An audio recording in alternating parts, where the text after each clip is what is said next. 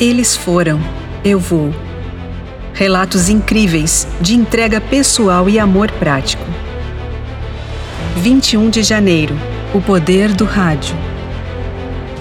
Sede firmes, inabaláveis e sempre abundantes na obra do Senhor, sabendo que no Senhor o vosso trabalho não é vão. 1 Coríntios 15, 58. Com que rapidez Deus pode usar uma nova estação de rádio para salvar vidas?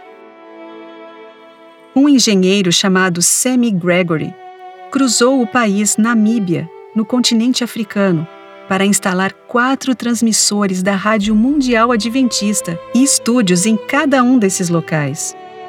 As estações vinham transmitindo programas pré-gravados, mas agora estavam prontas para ter programas ao vivo.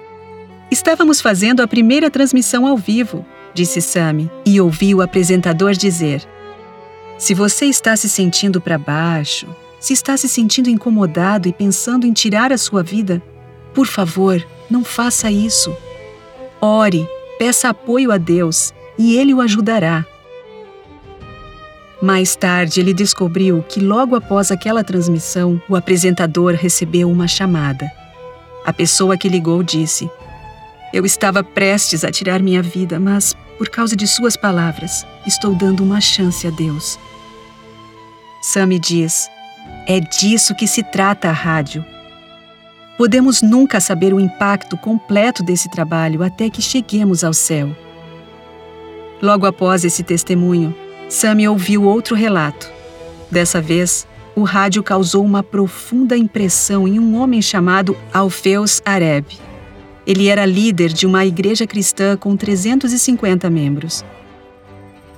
Alfeus havia encontrado um programa na rádio adventista da Namíbia que apresentava o sábado.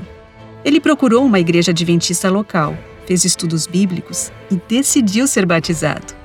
Sou um homem de sorte por receber essa verdade, disse Alfeus ele decidiu apresentar seu novo conhecimento a seus membros e os encorajou a se tornarem adventistas também. Alguns deles ficaram desapontados com ele e decidiram ir embora, mas a maioria seguiu Alfeus e começou a adorar no sábado. A Rádio Adventista da Namíbia começou a transmitir programas do dialeto da Maranama. Esse é um grupo linguístico difícil de evangelizar. Eles têm uma forte crença em espíritos do mal no entanto, através da rádio, alguns deles já foram alcançados pelo Evangelho e batizados na Igreja Adventista do Sétimo Dia. Sabe o que é mais importante nessa história? Os membros da igreja em Namíbia não poderiam, com seus recursos financeiros, instalar esses quatro transmissores de rádio. Isso só foi possível por meio das ofertas missionárias que foram enviadas ao país e tornou possível a instalação dos equipamentos. Talvez você nunca tenha ido à Namíbia, mas as ofertas que Deus colocou em suas mãos foram a esse país e ajudaram a salvar dezenas de famílias.